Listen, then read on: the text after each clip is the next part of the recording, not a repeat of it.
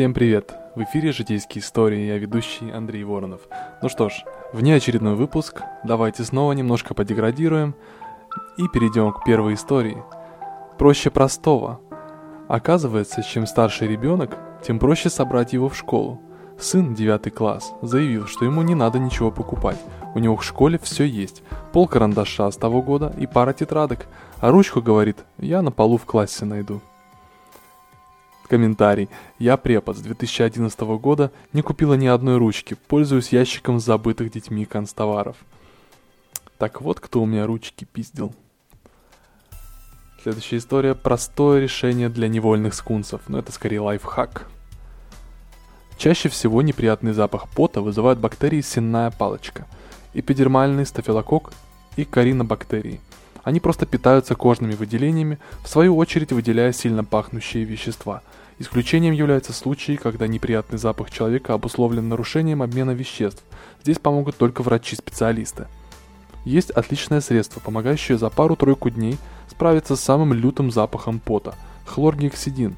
Плюсы – стоит копейки, убивает большинство бактерий, не раздражает кожу, не портит одежду, не содержит ГМО, не планирует захват мира.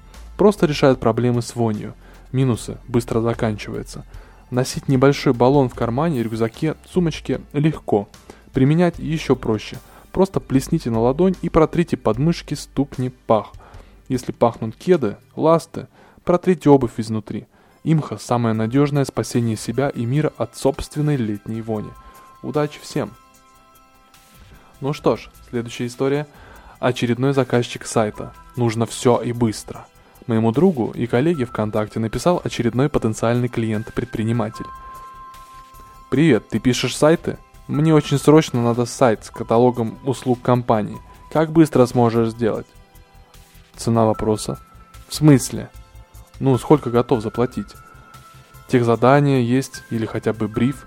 Что конкретно нужно? Какой дизайн, функционал, особенности, фишки нужны?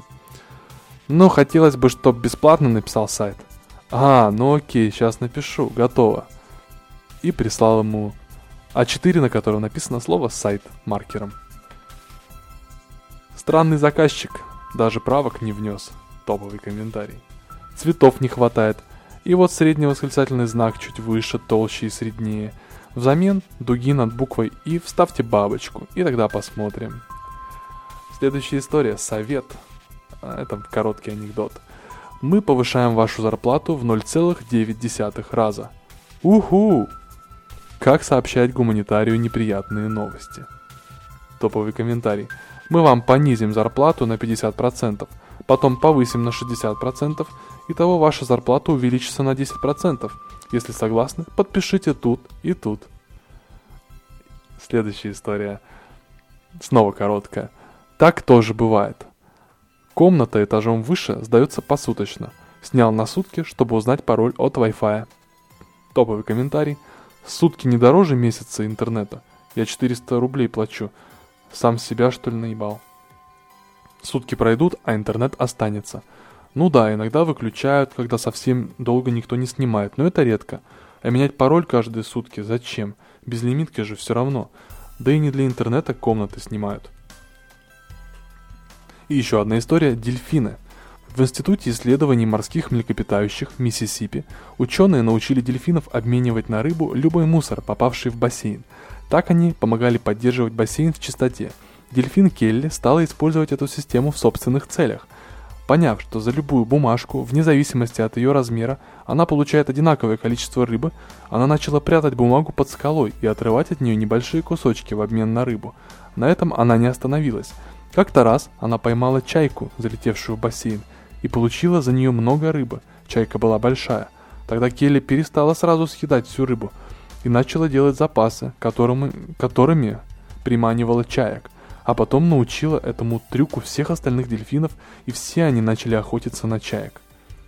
Топовый комментарий – конце концов, дельфины осознали, что можно вломить люлей работникам бассейна и отобрать всю рыбу. Потом дельфины осознали, потом дельфины осознали, что политика силы работает, и начали отжимать рыбные ларьки у коммерсов и ставить торгашей на счетчик. Купили себе кожаные куртки и девятки. Затем дельфины начали потихоньку перебираться в депутатские кресла и кресла глав госкорпораций. И вот она наступает, дельфинократия. Что ж, это было все. До встречи в следующем выпуске. Хорошего вам всем дня. До свидания.